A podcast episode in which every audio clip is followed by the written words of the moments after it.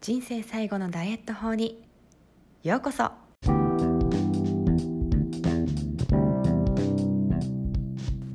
Hi everyone.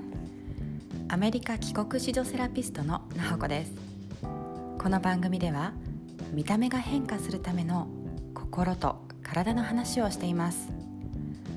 エステティシャンとなり10年が経ちましたがずっとなんでこの人は結果出るのにこの人は出ないの？そんな悩みを抱えてきました。そして私自身も産後に全く痩せない結果の出ない体になったんですね。そこで私が分かったのが栄養と心理のアプローチの必要性でした。あっと驚く変化を出したい方のためのヒントをお伝えしていきます。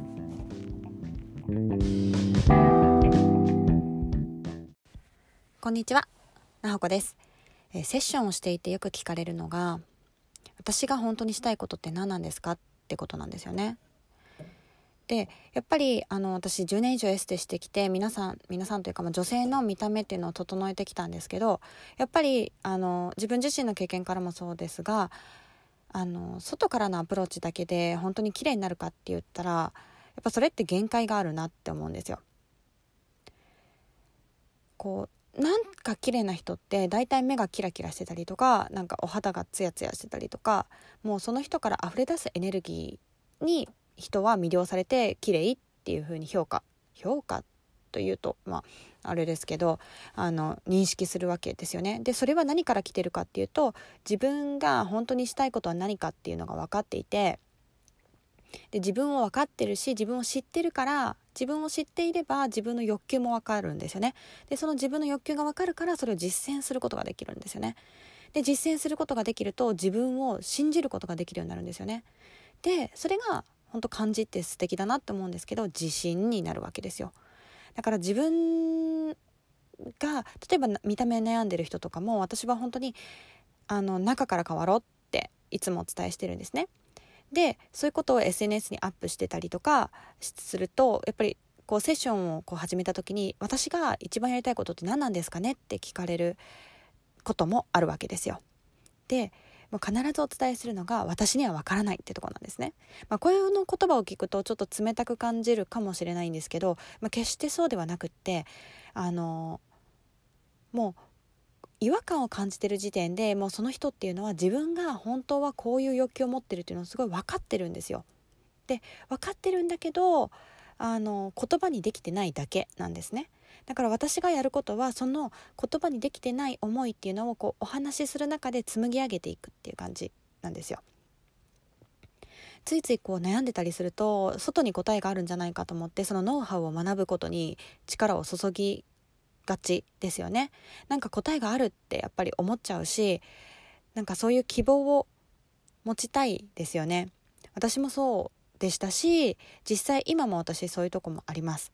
ただ必ず言えるのは答えっていうのは自分の中にあるですよね。でああですよこうですよっていうのはすっごい楽だしあの言われた方が楽なんですけど結局時間経つとあれ？って思うんですよ。それがやっぱり私は私占いめっちゃ好きなんですけどでも占いってうん一つ間違うとそっちに行っちゃうんですよね。あなたはこうだからああだからって。だから言われるんですよね。でそれって納得するし楽なんだけどでも結局自分の中から紡ぎ上げた答えじゃない限り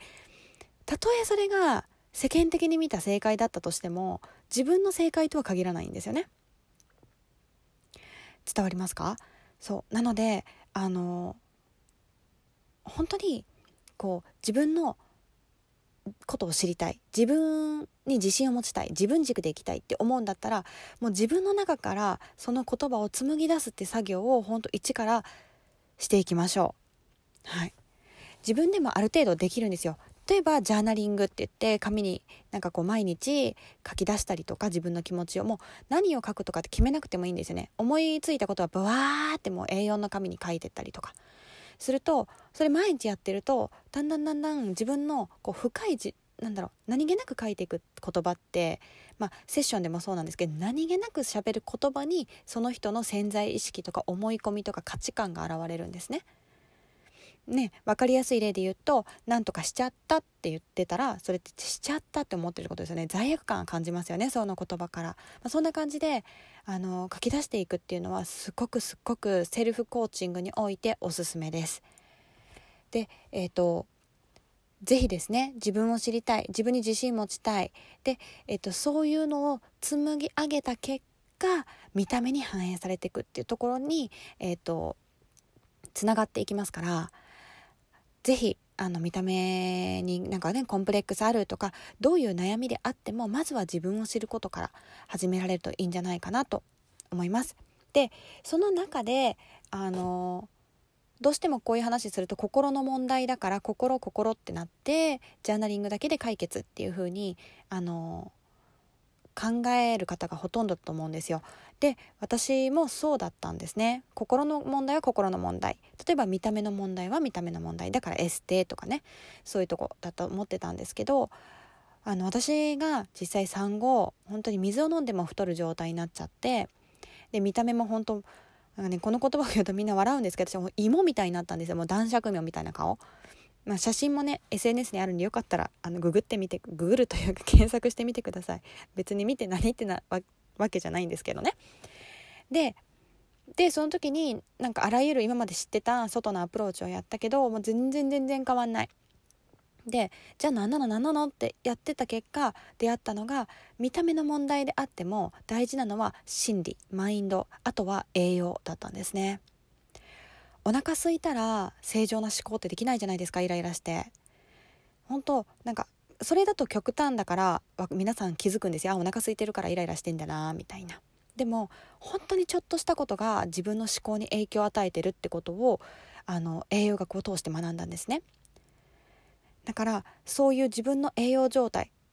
を整えること。どういうものを食べるかによって自分の本当の自分に出会えるツールになるわけですよ。でそれを整えた上でやっぱりマインドを使っていくってすごく大事ですよね。あとは体がガッチガチに固まってたりしたらあの何て言うんですか自律神経が乱れるんですよ。でなぜかっていうと自律神経なんで神経って筋肉の間通ってたりするわけですよねだからグーって硬い筋肉の間で神経圧迫してたらそれはもう遮断されちゃいますからでえっと自律神経が乱れるともう分かると思うんですけどね。自律神経失調症って言葉があるようにもう全然正常なマインドなんて出てこないんですね。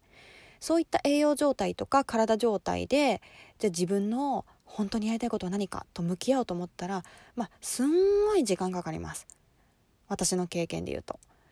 たまたまマインドでなんかガツンって伸びた人っていうのはもしかしたら栄養状態が整ってたからかもしれないし、えっと、体は緩んでたからかもしれないしあとは、えっと、それが両方まあね仮にちょっと問題があったとしてもあの心へのアプローチがすごい良かったとかねそういう可能性もあるので必ずしもあなたにとってあの取り組まなきゃいけば行った方がいいのが3つってわけではなくてどのステどの選択肢から入っていってもいいと思うんですよ。でもこの3つをやっぱり一緒にやっちゃうとむちゃむちゃ最短最速です。ですので、えー、私はそういったセッションをあのいつも提供していてあの、まあ、もし興味がある方がいらっしゃったら、えー、概要欄のリンクから私の方に、えコンタクトを取ってみてください、えセッションの予約もそちらからできるフォームがついてますので見てみてください。ではまた話しましょう。バイバイ。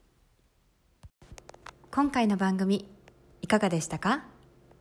この配信がお役に立ったという方がいらっしゃったら配信登録お友達とシェアレビューをしていただけるとモチベーションになります自分らしい魅力あふれる生き方をしていきたい方は個別カウンセリングセッションをエピソードメモのリンクからお申し込みくださいね。Well, talk to you soon. Bye bye.